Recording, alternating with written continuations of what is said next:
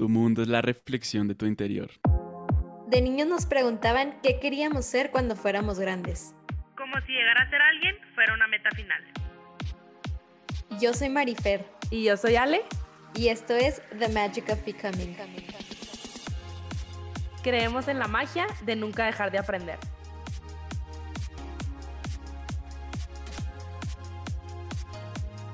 Bienvenidos, gracias por estar aquí. Nuevamente estoy muy contenta que el día de hoy este episodio haya llegado a ti, ya sea porque te lo mandaron o porque por otra eh, coincidencia del destino haya llegado a ti. Pero es chistoso que diga la palabra coincidencia porque no creo que nada sea coincidencia, creo que todos estamos creando nuestra realidad en el momento en que la estamos viviendo. Y el día de hoy creamos esta conversación porque dentro de el retiro que fui en febrero hace un par de meses tuve la bonita coincidencia creación de conocer a Emilio. Él es un colombiano este muy muy agradable y sobre todo una persona que yo percibo que es muy cuidadosa en su manera de hablar. Es una persona que es muy curiosa también a la hora de hacerte una pregunta y sobre todo una persona que admiro mucho por lo que ha logrado hacer en tan poquito tiempo con su nuevo podcast, Just Tap In. Este, Emilio, la verdad es un honor para nosotras tenerte aquí. Bienvenido y estoy muy feliz de compartir este espacio contigo. Gracias a ustedes, estoy muy feliz que conectamos por esa coincidencia, no coincidencia. Y, y hola a todos los que están escuchando de donde estén, del corazón. Em, estamos aquí para servirles a ustedes y que les llegue este mensaje al corazón, como hablamos en nuestra intención antes de, de grabar. Gracias, gracias Emilia por estar aquí, porque te percibo yo como una persona muy, muy amorosa y creo que esa intención que has puesto para el día de hoy es para invitar a las personas a abrir su corazón. Gracias por estar aquí y me encantaría escuchar un poquito más de, de quién es Emilio, de tu testimonio, de cómo empiezas como a, despertar esta conciencia para realmente abrir tu corazón, que creo que es una tarea bien difícil, creo que está bien profunda, pero y es un proceso largo, pero ¿quién es Emilio? Sí, yo siento que cuando alguien le hace esa pregunta a uno, uno suele ir primero a los a la manera que lo identifican a uno. O sea, soy colombiano, viví en Estados Unidos, jugué básquet, me gusta leer, todas esas cosas, pero yo me he dado cuenta que eso siempre va cambiando, literal, cada mes, cada año. Em, yo siento que yo me quisiera identificar como una persona que está en constante evolución y crecimiento. Em, yo sí tuve épocas donde yo estaba demasiado pegado a lo que hacía o a mi nombre, a mi cuerpo, a todas esas cosas que sí son muy materiales, muy, muy en el superficie. Y entonces yo sí creo que para hacerlo simple, yo, soy una persona que está en una búsqueda de crecimiento, de evolución, de servirle a la humanidad. Yo siento que estamos en un momento de la, de la historia que jamás el ser humano, la especie humana ha vivido. Eh, yo creo que nosotros vamos a ver demasiados cambios en los años que vienen hasta ahorita, en este momento, 2022. Los últimos tres años hemos visto que han sido casi que caos. Em, y yo siento que hay, hay muchas personas en este mundo ahorita que están trabajando ese proceso de despertar. Yo soy solo una otra de esas personas que está en ese proceso y espero que a través de ese crecimiento lo que yo vaya entendiendo como mi verdad se pueda reflejar eh, en el mundo exterior, en algún tipo de cambio, algún tipo de vehículo, que yo pueda em, impactarle a la gente eh, a través de, mi experiencia, lo que yo he aprendido en esta vida y, y ayudar a la humanidad eh, a hacer esta transición que siento que estamos pasando ahorita. Me encanta porque realmente creo que en todo lo que haces o en lo que compartes por tus redes sociales, estás inspirando a las personas a tu alrededor a sumarse a este cambio.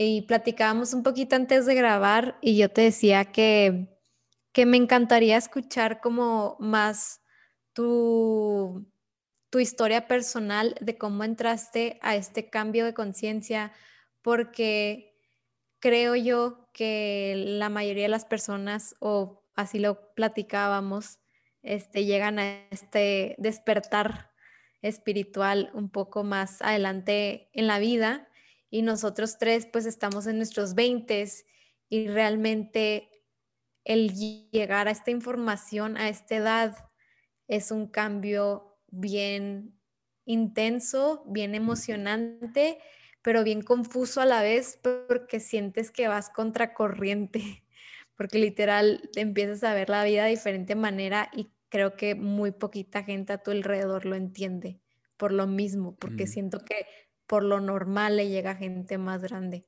Pero cuéntanos tú cómo ha sido tu experiencia al despertar y al, y al enfrentarte contra la corriente, contra tus amigos, etcétera. Mm, sí, yo siento que cuando, cuando uno llega al tema de despertar, y, y, es más, diciéndolo como despertar espiritual, yo por mucho tiempo no quise usar ese, esa palabra o como que no quise mirarlo así, porque sentía que nadie iba a entender qué es eso, en verdad que es un despertar espiritual. Yo ahorita em, me estoy leyendo un libro que habla un, poco de ese proceso, em, pero en verdad yo creo que todo el mundo pasa por fases similares, solo que lo vi muy diferente. Eh, en el despertar, yo creo que en mi historia, en mi experiencia, yo estaba en la universidad, eh, fue la primera vez que yo estaba viviendo solo, sin mi familia, me mandaron a, bueno, yo escogí irme a Madrid a estudiar mi carrera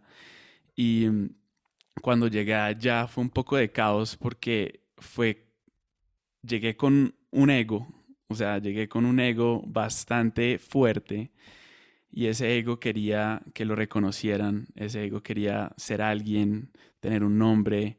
Em, entonces mucho de lo que yo hacía era una reflexión de ese ego de ese como esa necesidad de ser alguien y pues en Madrid yo llegué, era pura fiesta, puras discotecas todos los días.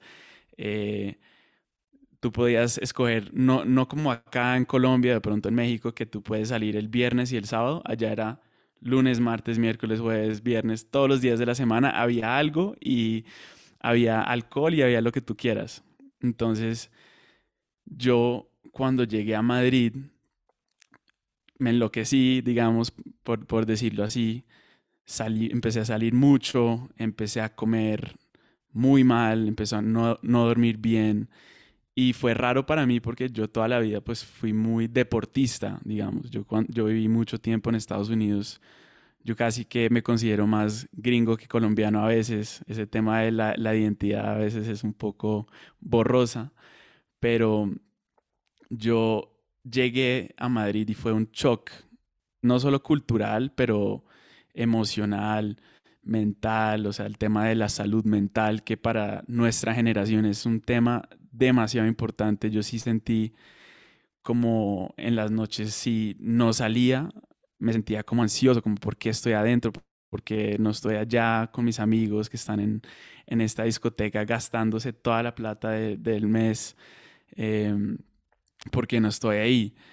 Y ese proceso siguió por un buen tiempo, yo diría que unos 7, 8 meses donde fue un no parar, no parar, no parar de salir, no parar de tener estos hábitos que no me estaban aportando. Y en un momento yo decidí mirar qué estaba haciendo con mis notas del colegio, mi, o sea, el lado académico. Yo dije, como, ¿qué está pasando ahí? Porque yo lo ignoré. Yo dije, no, pues estoy en Madrid, no me importa ahorita las clases. Yo de pronto me preocupo el segundo, tercer año de eso. Y cuando voy a mirar, veo que yo estaba viendo siete clases y me di cuenta que no iba a pasar cuatro de las siete, como completamente fail, como que ya, no sé cómo, cómo lo dirán ustedes, pero es como, no, pues te echaste el año, pues.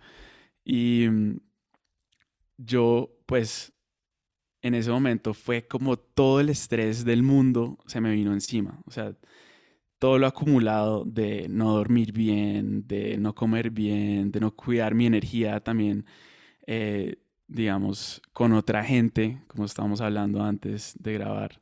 Eso es súper importante, o sea, no entregarse, entregarle la energía a todo el mundo. Em, y yo también tuve muchos patrones de querer complacer a otros desde que soy muy pequeño. Entonces, como que todas esas cosas se me vinieron y normalmente cuando uno está en un proceso de despertar, antes de despertar, todo eso está en el subconsciente. O sea, todo está en el subconsciente y en el proceso de despertar yo creo que todas esas cosas empezaron a poner enfrente mío. O sea, como que ya están ahí, un poco más en el consciente.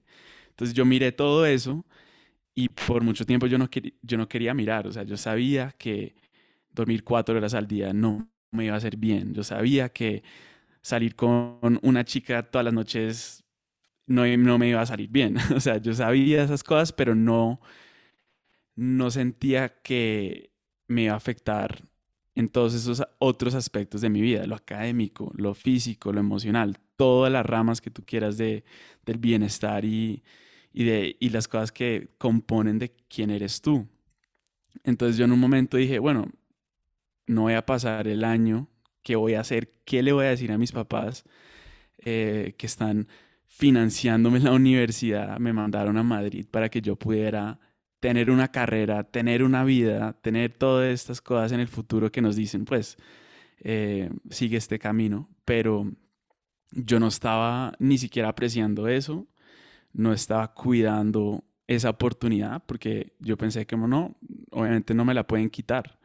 Eh, pero cuando uno muy fácilmente dice, no, pues si no cuido eh, esta cosa, esta oportunidad se me puede ir así, se me puede ir muy fácil. Em, entonces yo en un momento em, tuve una época, un momento donde me enfermé ya físicamente, o sea, todo ese estrés crónico que les hablé, se volvió una enfermedad no muy grave, o sea, no, no fue algo que me tocó ir al hospital, o sea, sí fui, pero me, me dieron como antibióticos, entonces no fue nada muy grave, pero sí fue wake up call como, hey, despiértate porque tienes tus exámenes finales en una semana y mientras todo el mundo está estudiando, tú estás en tu cama donde tus tíos eh, tomando antibióticos todos los días porque no te puedes ni levantar. Así, o sea, y mm, en ese momento yo tuve la suerte de la vida de que mi mamá viajó de Colombia a Madrid a cuidarme y ella, mm, cuando estamos viviendo en California, ella por su lado tuvo un despertar espiritual eh, a través de la yoga, el, eh, yoga kundalini, eh, se metió en sanación de sonido. Entonces, esa parte de la espiritualidad siempre estuvo en mi vida, pero yo, yo decidí ignorarla completamente. O sea, siempre era como, no, pues mi, mamá es la, la, rarita de la familia, la, la, oveja negra, pero pues ahí ella está meditando, déjela solita. Y entonces, pero yo sabía que ella estaba haciendo estas cosas y yo no entendía bien los temas ni tenía la curiosidad. Pero en ese momento, cuando ya estoy en ese bajón de la universidad, el primer año, yo dije, yo tengo que hacer algo. O sea, los antibióticos no me van a sacar de esta. O sea, yo literal sentía, me sentía peor tomando pastillas todos los días para, para arreglar los síntomas que estaba teniendo. Y empecé a hacer como preguntas en Google de como cuáles son, qué hábitos necesito para mejorar. Me llegó un libro que se llamaba Seven Habits of Highly Effective People. Em, como que todas estas cosas me empezaron a llegar y empezó a llegar mucho el tema de meditación, meditación, meditación, meditación. En todos los artículos, en los ads de YouTube, me empezó a bombardear la meditación. Yo, marica, no más, no más meditación. Y, pero en ese momento yo dije, tengo que hacerlo, tengo que o sea, ya, ya es demasiada sincronicidad, coincidencia que me están mandando estos mensajes. Y coincidió con que viniera mi mamá a Madrid. Entonces, yo por mí no hubiera empezado a meditar solo. O sea, yo sé que para mucha gente ese es el bloqueo mayor. Como, pues sí, yo sé que es la meditación, pero ¿cómo se hace eso? Ni idea. Yo, o sea, no conozco a nadie que, que lo haga o el proceso es muy complicado. Esas son las excusas, los límites que nos ponemos, pero pues sí, yo tuve la suerte que llegó mi mamá y yo inmediatamente le dije, enséñame a meditar, porque ya necesito aprender. Y mm, así fue, así empezó como que ese proceso. Em, mi mamá y yo nos sentamos un día en mi dorm de la universidad y allá ahí se puso su mantra, limpió el espacio, no sé qué. Y esa meditación yo la cuento porque es una de las que nunca me voy a olvidar, esa misma. O sea, hay meditaciones, pues si uno coge el hábito, ojalá, y lo hace mucho, pues yo no me acuerdo las meditaciones que hice la semana pasada. A veces, pues obvio, se me olvidan. Pero hay unas que son muy, muy, muy transformational, digamos. Y esa fue muy importante porque sí me, me cambió mucho. Esa meditación, yo entré a un estado demasiado calmado. Empecé a llorar, o sea, no paraba, parecía como que mi camiseta aquí, esta parte estaba toda mojada. Eh, me salían lágrimas y lágrimas y lágrimas, como, pues, o sea, ni siquiera por algo específico, solo era como todas esas cosas suprimidas que yo no había podido procesar ni expresar salieron de una vez y apenas abrí los ojos, em, todo se veía súper claro, o sea, como casi lúcido, o sea, como que yo me sentía en un sueño, como, ¿qué es esta claridad? Y ahora sí conozco mucho ese sentimiento, porque cada vez que uno sale en una meditación, como que ves un poco más la realidad como es no como con esa nube oscura que a veces cuando estamos en alguna emoción alguna experiencia que no nos gustó, vemos el mundo con esta nube. Pero es lo que yo te dije con la, lo que les dije con la frase. O sea, el mundo es una reflexión de tu interior. Cuando tú vas y llegas y conectas con esa energía que es amor pura, ves el mundo así. O sea, ves el mundo optimista, ves el mundo con gratitud y todas esas cosas que es increíble. Entonces yo diría que ese fue como el inicio. Después de eso, yo entré como un proceso de devorar información, que es un proceso que yo creo que todos los que pasan por este despertar es como quiero saber todo, quiero comerme todos los libros que existen en el mundo. Entonces yo pasé por eso y, y por ahí me empecé a meter. O sea, yo también dejé que la curiosidad me llevara a donde yo necesitaba llegar y también en cambiar mi energía me empezó a llegar gente nueva, me empezó a llegar libros, me empezaron a llegar cursos, o sea, es increíble en verdad porque uno se vuelve como un imán a la nueva frecuencia en la que estás vibrando. Entonces, ese fue como el inicio. Eh, sé que me alargué, me alargué un poquito, pero les quería dar el contexto porque es una experiencia que no mucha gente vive en la universidad y yo y sí, eh, lo dijiste tú, Marifer, como es, uno está muy confundido, ¿qué me está pasando? ¿Qué es, qué es esto? O sea, y uno va aprendiendo, uno va como que llegando a su camino y, y estando más en paz con ese caos, porque es un caos de cambios muy fuerte. Totalmente, me encanta, Emilio, qué mm. bueno que, que lo compartes. Me ganó tres puntos bien importantes que, que me eh, interesaría saber. Uno, la parte de, la curiosidad. O sea, creo que, como tú dices, llega el despertar y es demasiada información que creo que cada, o sea, a ver, todos los caminos llevan a Roma, ¿no? O sea, como que tú encuentras lo que a ti te funcione, pero esta curiosidad a veces te puede llegar a confundir. Entonces, ¿tú cómo hacías para que esto fuera tan claro para ti? O sea, como creo que mucho está como en la prueba y error, pero al final eh, la curiosidad mató al gato, ¿verdad? ¿verdad? Pero, pero creo que es, es, o sea, puede, ya sabes, tiene como, o sea, hay una línea súper delgada, ¿no? Entonces, ¿cómo fue para ti como esa curiosidad? O sea, ¿cómo la has encaminado como para llegar a eso que realmente te ha funcionado a ti? Yo digo que hoy en día em, me guío mucho, pues sí, con esa curiosidad en todo lo que hago, todo lo que hago. Em, y también me llegó eh, como que esta, este estilo de vida de buscar el desconocido, eh, lo que también habla Joe Dispensa, como que buscar el unknown. Y yo siento que cuando uno se mete en un concepto, una filosofía nueva, una nueva manera de ver la vida, es mantener la mente abierta y también el corazón abierto y también esa curiosidad. O sea, yo creo que si uno apaga el corazón y la mente, eh, pero está tratando de, ser curioso, pues ahí es donde puedes llegar a falsos gurús, como que cosas así. Yo creo que esto está bien. O sea, tú tienes que estrellarte a veces con información que no te funciona o que no te sirve para saber qué es lo que te funciona. Entonces, hoy en día, si es un libro, em, por ejemplo, eh, yo vi que Marifer está leyendo Conversaciones con Dios. Esa, ese libro a mí me llegó en un viaje a Londres y fue como que súper casualidad, me llegó y me empecé a leerlo por curiosidad, porque yo no era religioso, yo siempre tuve como un skepticism con la religión, nunca, nunca crecí con la religión.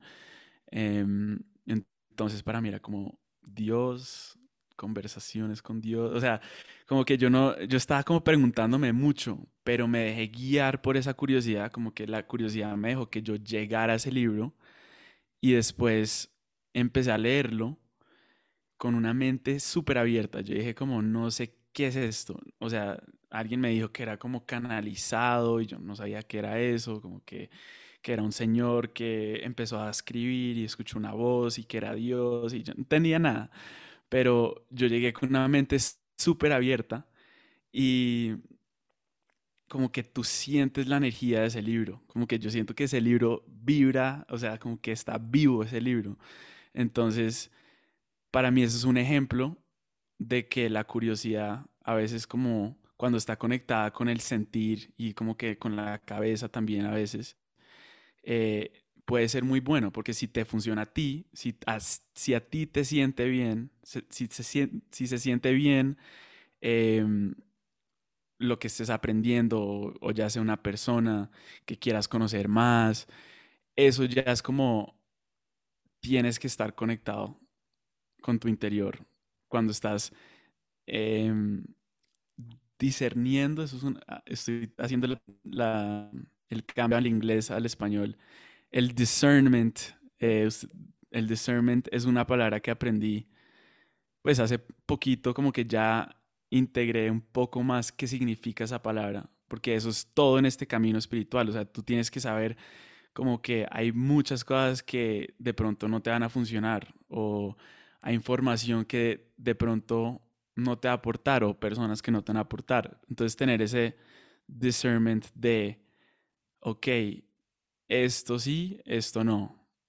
Em, pero yo creo que también está bien que uno se estrelle, lo que les dije al principio, como que estrellense porque si no, no van a saber qué sí les funciona. Si uno tiene miedo a, no, pues si voy a conocer a esta persona, de pronto me termino enamorando y no, qué, qué mierda, no quiero eso. Pero ahí es cuando uno está desconectado, estás desconectado con el corazón y también bloqueas la curiosidad.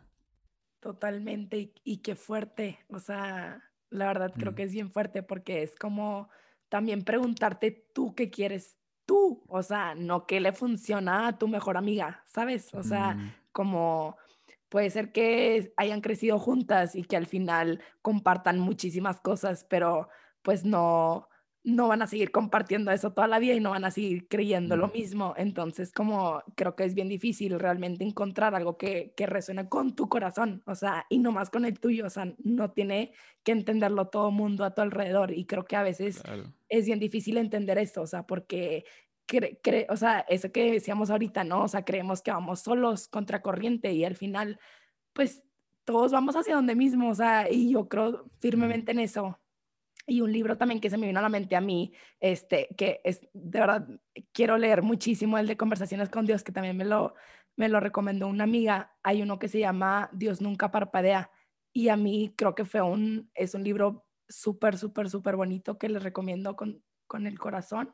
Este, y a mí también me ayudó mucho, o sea, como a entender esta parte, ¿no? Y este, otro punto que se me vino ahorita que estabas como compartiendo tu, tu historia, Emilio, eh, creo que a veces, bueno, cuando empieces como esta parte del cambio y de la transformación y te empieza a funcionar algo, es como nunca parar, ¿no? Y tú lo, tú lo platicabas hace ahorita. Pero como tú haces como para ver todo lo de antes con amor. ¿Por qué te pregunto esto? Porque a mí me costó mucho como al momento de que abrí los ojos y empezaba a ver justo como decías ahorita, o sea, siento que veías como veo tu cámara yo ahorita, de que con mil color, ya sabes, este, empiezas a ver con todo, con mil claridad y, y creo que, pues, bueno, a mí, a mí me costó mucho como ver todos mis años antes, ¿sabes? O sea, como que dije, ay, o sea, como que desperdicié mi tiempo, como que me costó mucho verlo con amor. Esa es mi conclusión. O sea, como que me costó entender que, que llegó cuando tenía que llegar, que, que realmente yo tenía que pasar por eso para, para despertar. Entonces, ¿tú cómo te diste cuenta o cómo, o qué nos puedes decir al respecto de esto? O sea, como para encontrar como ese, entender que, que no todo siempre es hermoso y no todo siempre tiene que ser como súper entendible. No sé cómo explicarlo. Mm. Yo siento que uno está constantemente como en esa sanación de, de, de pronto traumas o ocasiones en la vida que, que te dolieron muchísimo. Y yo creo que yo no, o sea, yo no podría decir que no he pasado por eso. Todos hemos pasado por experiencias que nos duelen hasta hoy en día. Como hasta hoy en día hay cosas que tú de pronto no quisieras que hubieran pasado. Pero yo creo que también es, y voy a usar mucha la sabiduría de Joe Dispensa cuando él habla, de cuando tú estás en este momento de unidad, o sea, llegas a, a, un momento donde estás demasiado feliz, o sea, estás como casi que en un éxtasis de la vida, que puede ser no solo una meditación, puede ser en un concierto, puede ser con tus amigos, puede ser haciendo algo que te gusta, un deporte, lo que sea, como que reconocer en esos momentos, como lo que dice Joe, todo lo de atrás te llevó a donde estás hoy. O sea, todo lo de atrás te, llegó, te llevó a donde estás hoy. Y si no estás feliz con donde estás ahora, pues tú sabes que puedes crear lo que viene con tus pensamientos, tus emociones que sientes día a día, tus acciones, lo que va creando lo que él dice, la personalidad. Em, y en este constante círculo de, pues, de sanar, yo creo que a veces nos encapsulamos mucho en, no, estoy sanando esta herida y, nos cierra. Yo creo que a veces es solo decidir, como decidir hoy. Em, yo hace poco tuve una entrevista con Marissa Peer. Ella es una hipnoterapeuta de las mejores del mundo y ella creó una terapia que se llama Rapid Transformational Therapy, RTT. Y ella dice como hay un concepto que la terapia tiene que durar años. ¿Sí? Como si tu mamá te hizo esta cosa cuando eras chiquita, no, pues lo vas a sanar, pero a los 40. Tienes que empezar ya. Y no, y no tiene que ser así, porque también el pasado, presente, futuro, todo está existiendo en un eterno ahora. Yo sé, yo sé que ese concepto para muchos y también para mí a veces es como difícil de entender, pero como así que si yo ahorita hago una regresión, por ejemplo, eh, a mí, yo cuando tenía cinco años, cuando lo abandonaron en el colegio, y después creo un patrón de que si lo abandonan en la vida, pues es lo peor que le puede pasar. ¿Qué pasaría si yo puedo, con mi conciencia, que la conciencia es infinita, viajar a ese momento donde mi yo de cinco años lo dejó en el colegio, lo, lo abandonaron, y puedo ir hacia él y decirle, todo está bien, abrazarlo y decirle como nadie te va a dejar solo. Y ya. Y en ese momento como que esa, ese cambio de paradigma, ese momento ya te puede sanar de miles de años de trauma o de karma que se creó en ese momento. Entonces, yo creo que también es reconocer como no, no todas las heridas tienen que durar tanto tiempo como uno piensa. Hay que procesarlas. O sea, yo sí he tenido momentos donde termino una, termino una relación, inmediatamente paso a otra porque no quiero sentir ese hueco que me dejó una persona. Y si no hago eso, si no hago el duelo, o sea, si no hago ese proceso de duelo, pues voy a repetir el mismo patrón. Se me va a aparecer otra vez la misma situación hasta que yo aprenda la lección.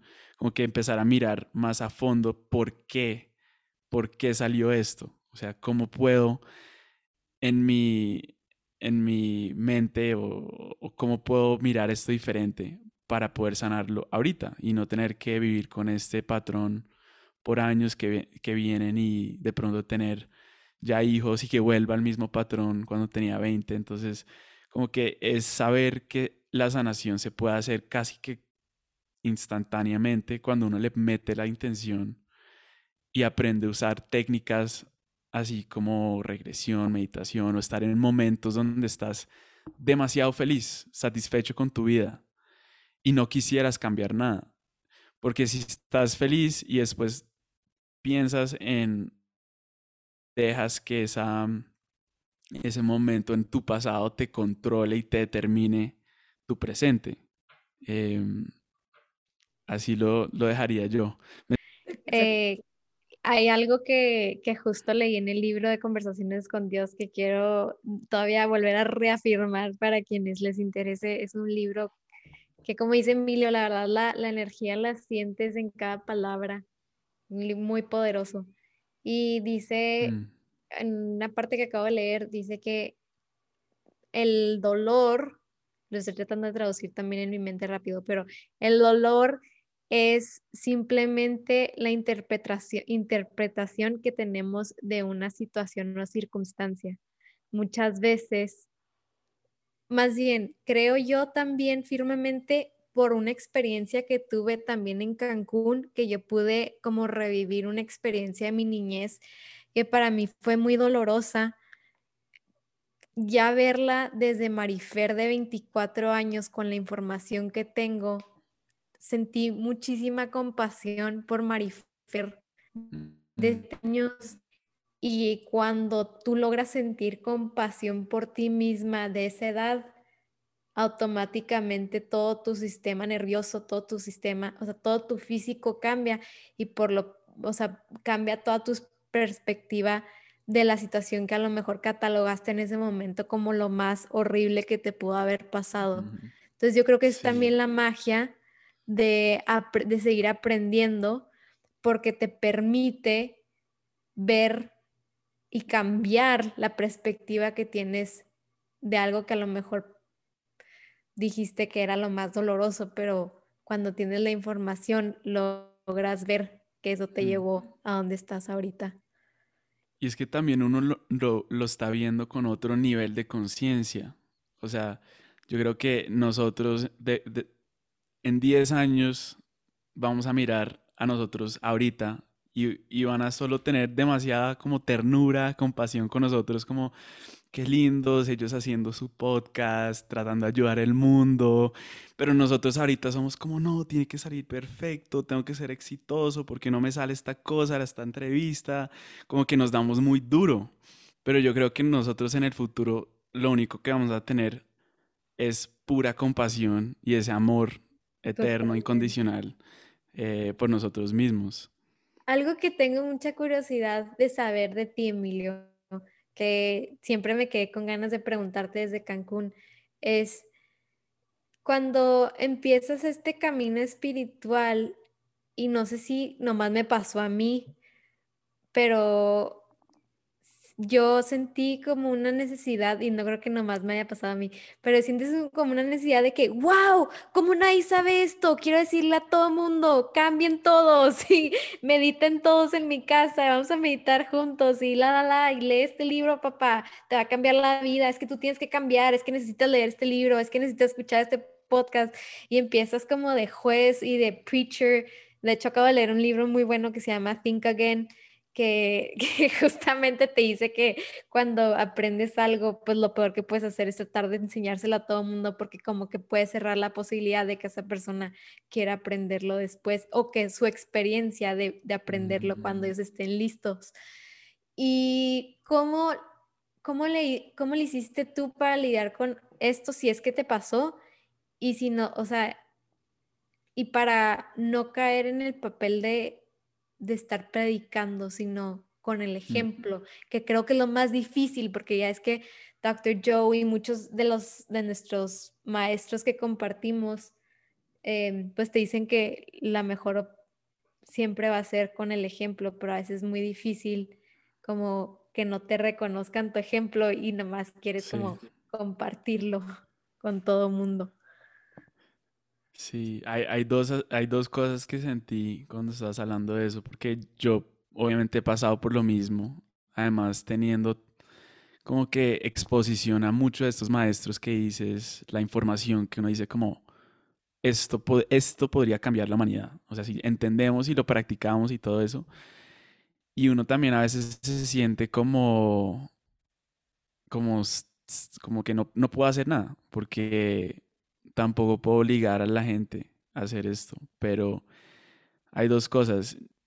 Uno, yo sí siento como algo en mi experiencia que yo siento que yo he hecho bien, es que siempre hablo de la experiencia y no tanto de como que el conocimiento en sí. Eh, como que trato de separar las dos cosas, porque sé que, como por ejemplo, un libro me puede llegar a mí completamente diferente como te llegaría a ti. O sea, si tú haces, digamos, un, club de libros y todos se sientan a hablar del mismo libro y después te das cuenta como, ¿será que nos leímos el mismo libro? Porque esta, esta vieja está diciendo algo diferente que yo leí y no entendí nada. Pero eso es lo, eso es lo chévere de, de que seamos como seres únicos. O sea, cada de nosotros cogemos la información, la digerimos de nuestra manera, la entendemos de nuestra manera. Entonces, pero cuando uno habla de, desde la experiencia, por ejemplo, si yo me voy a este retiro de yo dispensa o me voy a hacer, no sé, cualquier locura y vuelvo a mi casa y me preguntan, pues, ¿cómo te fue?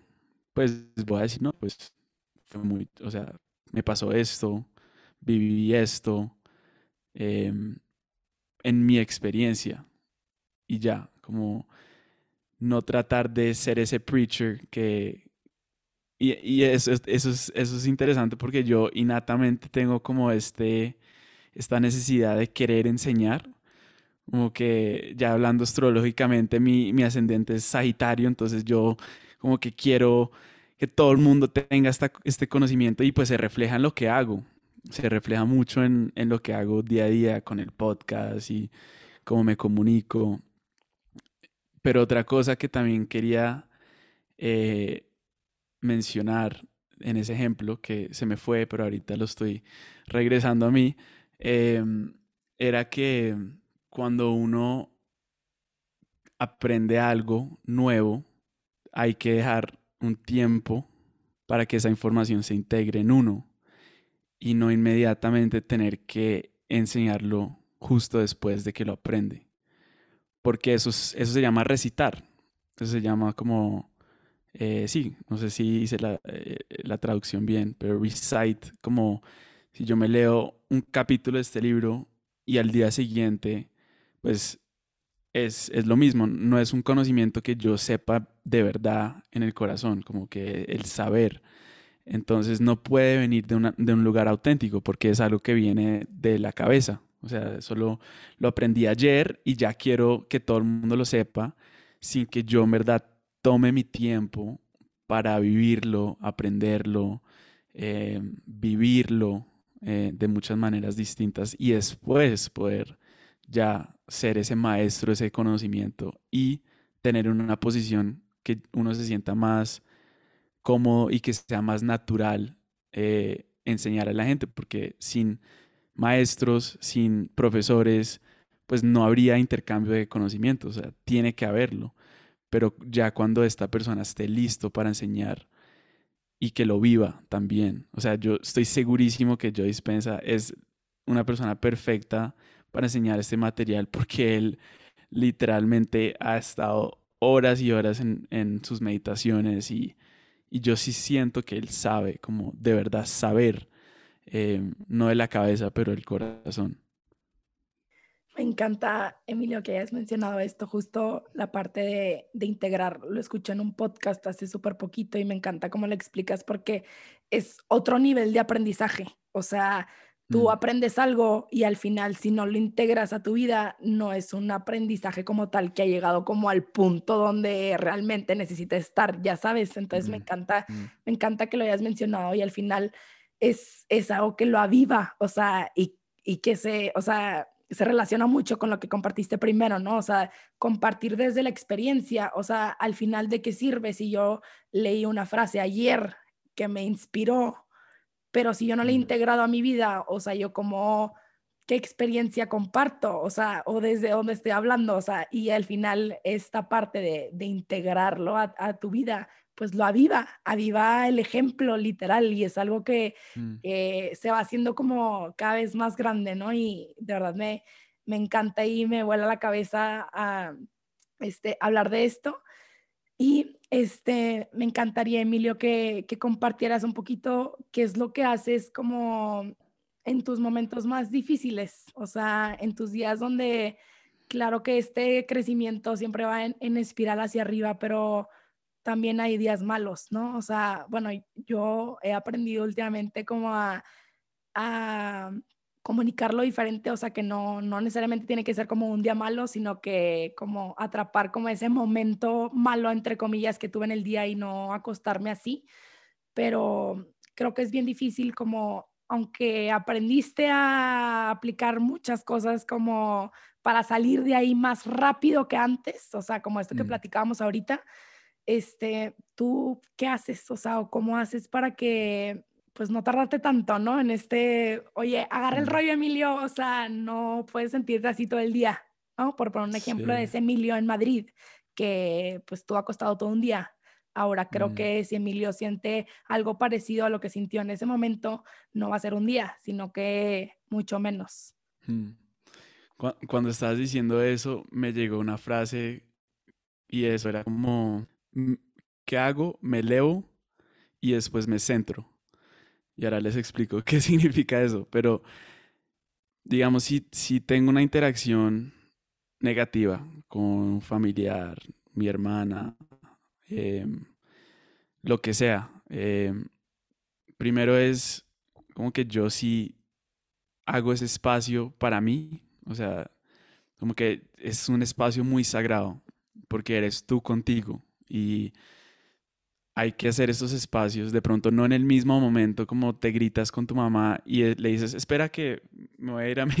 O sea, de pronto puede ser en la noche, al día siguiente, pero hacer ese, ese, esa cita contigo, como, ok, e, esta hora voy a estar conmigo, nadie me va a molestar, apago mi celular, lo que sea, y tomo un tiempo para elevar, elevarme, para conectar con ese Emilio que es mucho más sabio que yo, que no tiene estos rasgos del ego, que no ve las cosas con resentimiento, ni furia, ni emociones negativas, porque ese Emilio existe, es lo que uno llama de pronto my higher self o my soul o my divine nature, lo, que quieras ponerle, eh, le puedes hasta cambiar el nombre, puede ser, no sé, pero es conectarse con esa, esa versión de uno.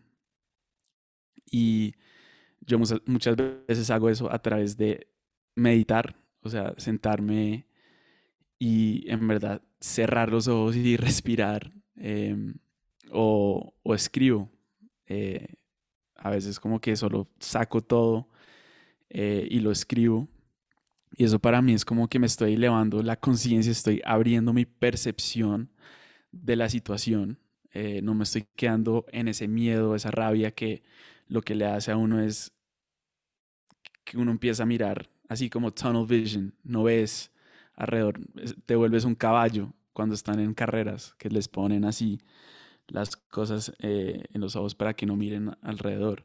Uno se vuelve literalmente un caballo que está, eh, el caballo es la parte emocional, como hay ese, como que esa historia de que el caballo es la parte emocional y el rider es ya la parte más como que racional e intelectual, que yo creo que ahí tiene que haber un, un balance entre esos dos. Si uno solo se deja llevar por las emociones, uno va a sufrir mucho porque las emociones pueden ser muy extremas a veces si uno no las mantiene contenidas en un espacio donde haya esa racionalidad. Eh, es un poco como que integrar el masculino con el femenino. Integrar esas dos cosas. Y después cuando yo estoy como en ese momento ya me leo, de pronto escucho escucho a mi cuerpo, escucho de pronto si me llega un mensaje en una meditación y después lo escribo, lo que sea. Pero justo después de eso yo creo que es importante centrarse y hacer algo que te vuelve a integrar en tu cuerpo. Entonces para mí eso es el ejercicio. O sea, em, eso puede, puede ser ir al gimnasio o ir a trotar, ir a caminar, lo que sea, pero algo que te, que te mantenga centrado en tu cuerpo, en tus raíces, en, este, en esta dimensión, en este plano, para que uno no esté, listo, me quedé elevado y conseguí todas esas respuestas, listo, pero hay que traerlo acá, porque si uno se, lo, se queda ahí, pues no vas a tener la presencia ni ese, sí, como esa necesidad de resolver tus problemas en acá, donde estamos, en lo físico, en este, en este plano material. Si no te quedas allá y dices como, no, ya entendí por qué pasó eso, pero pues hay que traerlo a esta vida, a este plano, para que se, se pueda limpiar la energía, para que se pueda limpiar. Mm. Exactamente. Qué bonito lo explicas. Me encantaría que, que nos contaras un poco de lo que te preguntaba al principio, porque creo que es algo que en lo personal me ha costado a mí. Empiezas a cambiar mucho y naturalmente ya no atraes a las mismas personas a tu vida. Entonces que siento que hasta hay gente que no necesariamente tú decidas ya no querer en tu vida, sino hay gente que literal se aleja de ti, o sea, y me pasó a mí, este, y creo que es un proceso para el cual no estamos preparados y que es parte del crecimiento, obviamente, pero ¿qué interpretación le has dado tú en tu vida y cómo lo cómo lo has hecho para estas personas que a lo mejor eran muy cercanas a ti y se alejaron para que no fuera un proceso doloroso y para que no te llegaras a sentir de momento solo, porque siento que eso también pasa mucho, que cuando empiezas como este crecimiento espiritual, personal, pues el camino puede ser muy solo porque al final es conocerte a ti y eso no lo puedes hacer en el cine con tu amigo, con tu novio, con no sé qué, pues tienes que sentarte horas y horas y horas contigo porque la lucha es contigo y son, pues son procesos solos. Sí, yo, yo siento como que la interpretación mía eh, a cuanto las relaciones en mi vida, eh, yo sí creo que las relaciones de uno en este momento son una reflexión de lo que uno tiene que aprender en este momento, lo que está aprendiendo, lo que ya aprendió y hay que reconocer que también uno mismo las está trayendo por su energía y, y quién es uno también. O sea, ¿quién, estás también a veces fingiendo ser? Porque uno puede traer a gente no genuinamente tratando de ser alguien que no eres y hay que reconocer cuando pasa eso, obviamente no, no darse tan duro porque de pronto no, pues te diste cuenta que esta amiga o este amigo habían intereses cruzados entre cada uno. O sea, una relación también eh, es como un, acuerdo entre dos personas que uno está acordando eh, intercambiar ciertas lecciones y yo también a veces he, escuchado de eh, líderes espirituales y gente así en este mundo eh, que habla de que son contratos del alma, que a veces uno tiene que eh, vivir, la familia de uno. Entonces a veces hay situaciones donde uno no solo puede soltar a la familia y voltear la espalda y, y dejar las cosas así. Em, yo sí siento como que hay que esforzarse a resolver cualquier tipo de karma o cosas que se crearon en esta vida o en pasadas vidas, ya eso es entrar a otro tema, pero sí es súper difícil eh, aprender a soltar a la gente, pero lo que me ha ayudado más que todo es que cuando uno suelta, estás dejando algo nuevo entrar. Es como vaciar el vaso de agua o vaciar, eh, dejar un espacio, porque si hay demasiadas piedras grandes dentro de este balde que tú tienes y nunca lo limpias o nunca lo, sacas cosas que ya no necesitas o que ya no te aportan, pues lo nuevo que quiere llegar porque quiere, quiere estar en tu vida, no puede porque no lo estás dejando entrar, no estás dejando que tu energía reciba algo nuevo porque de pronto algo nuevo piensa como, no, ya está reservado, ya está full, no, hay, no, puedo, no, no, no puedo entrar.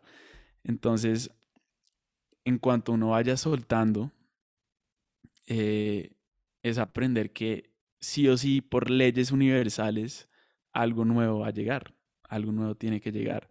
Y normalmente eso nuevo va a ser algo mejor, porque yo sí siento que eso para mí ha sido como un tema en mi vida. Yo me he mudado varias veces cuando yo era chiquito, eh, por razones de que no eran mis decisiones, pero por el trabajo de mi papá y cosas así.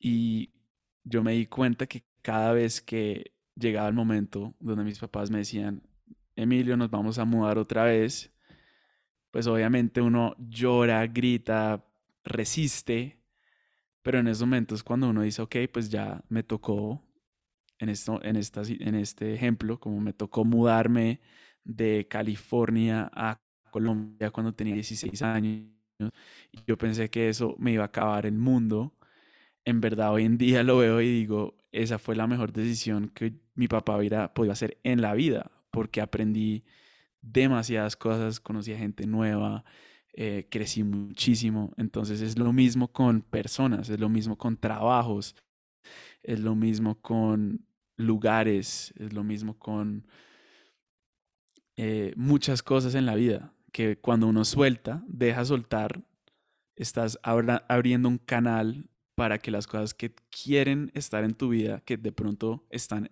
aún en más resonancia con contigo en ese momento, puedan fluir naturalmente y puedan llegar fácilmente. No hay que forzar eh, que alguien que sea un poquito más espiritual que tu amigo ahorita sea tu amigo. No hay que forzarlo, solo es como quién eres ahorita. Y la gente que va a llegar es una increíble indicación de quién eres en este momento de tu vida.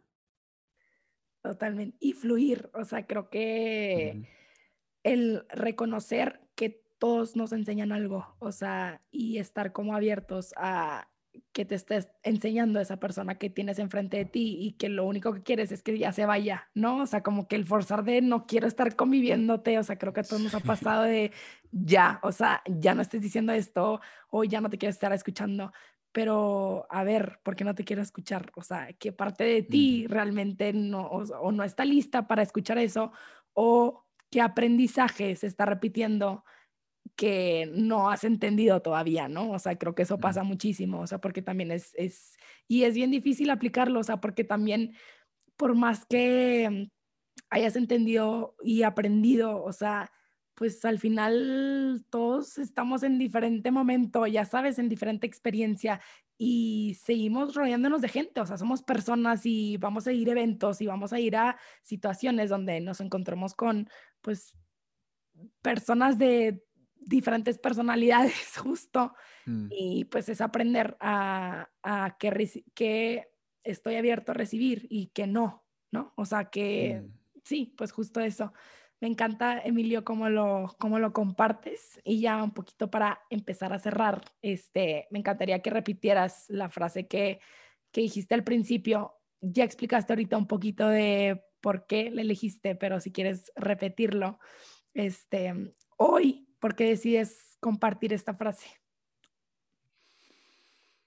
Sí, la frase tu mundo es una reflexión de tu interior.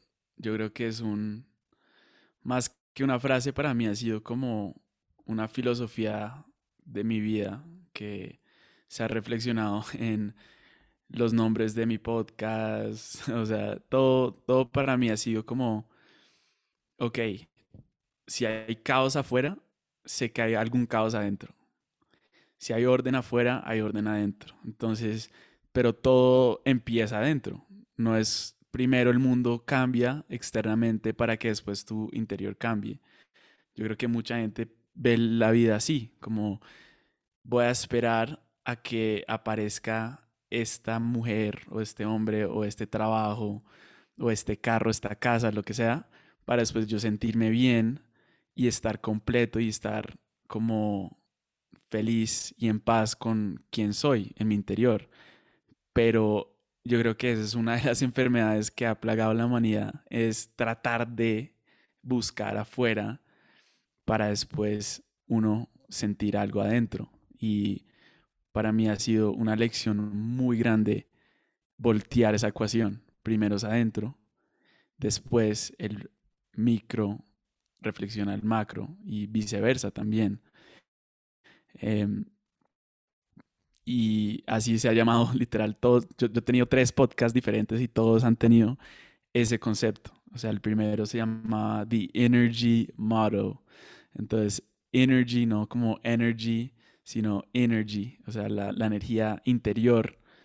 Eh, después uno se llamó Tap In Within, adentro. Y, y finalmente este nuevo que es Just Tap In. Ya, simplemente mira adentro, simplemente ve adentro y vas a encontrar muchas respuestas que, que andabas buscando años afuera, pero siempre estaban ahí adentro y solo te estás dando cuenta cuando tienes el coraje de mirar, mirar eh, en el interior.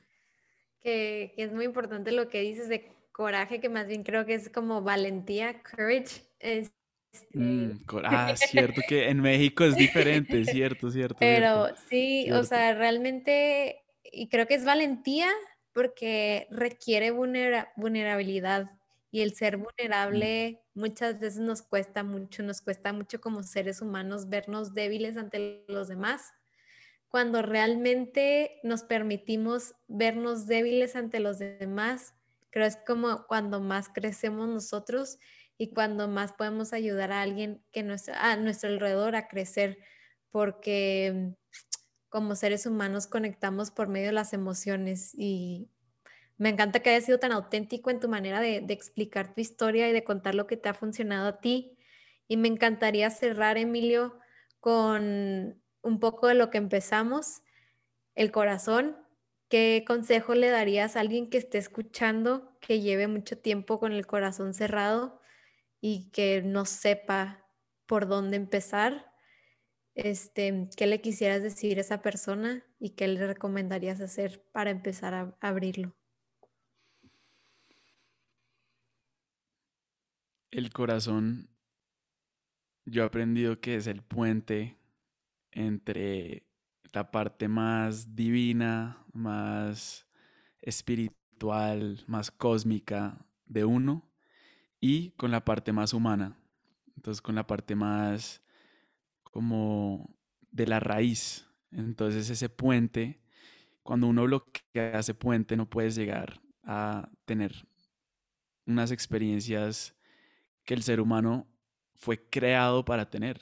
Que cuando tú ya pasas ese, el, el puente y vas para arriba, pues es sentir mucho amor, es sentir como que mucha paz. Y yo no digo que todos los momentos del día hay que tener el corazón abierto porque hay momentos que, que uno se tiene que proteger o a veces como que hay instintos que lo protegen a uno o patrones o experiencias. Pero entre más nos conectemos con ese centro, más experiencias vamos a tener que reflejan la verdadera humanidad, eh, que no es la humanidad de guerra, que no es la humanidad de odio, no es la humanidad de venganza que estamos viendo en el mundo ahorita, es una humanidad nueva y yo creo que es algo que ya hay que mirar más colectivo, yo creo que el corazón colectivo está cerrado. Entonces, entre más personas lo vayan abriendo, estamos creando una nueva humanidad, una nueva conciencia en este mundo y cada uno tiene que aportar de su manera en lo que pueda. Y es, es también meterle ganas, eh, ganas a abrir ese corazón, eh, práctica, hay que ponerse en los momentos que uno no quiere, no quiere hacerlo, pero lo hace, es como tomar una ducha fría, porque cada vez que uno hace algo que de pronto no quiere hacer, eh, o que le parece difícil, estás construyendo fortaleza espiritual y fortaleza también física. Em, entonces, es aprender que uno para ser este tipo de guerrero, eh, y, y, no solo guerrero en la manera masculina de verla, sino un guerrero eh, espiritual, hay que tener ese corazón abierto, porque si no, estás ignorando muchas capacidades internas innatas que tienes adentro y apenas como que abres esa puerta, eh, es, un, es una nueva humanidad. Entonces estamos ahí co-creando todos en medio de abrir ese corazón, tener ese espacio donde uno pueda eh, conectarse todos los días, eh, ya sea antes de dormirse, antes de hablar con alguien o antes de empezar el día, como que dar esos espacios para, ok, literal, tocarlo como aquí estoy, literal, y uno lo siente. Eh, por eso yo, ahorita cuando estábamos creando la música del, de este nuevo podcast, tú escuchas un par palpiteo del corazón al principio, es un, un heartbeat. Y, y yo siento que solo con escuchar ese sonido te recuerda quién eres, te recuerda dónde vienes, porque eso fue lo primero, fue lo primero que vivimos cuando nacimos, cuando salimos a este mundo. Fue lo primero que, que funcionó, que este corazón estuviera palpitando y que podamos tener esta libertad de respirar oxígeno. Y yo creo que es retornar a esas dos cosas que hicimos apenas nacimos, que fue el corazón está vivo, estoy vivo y respiro.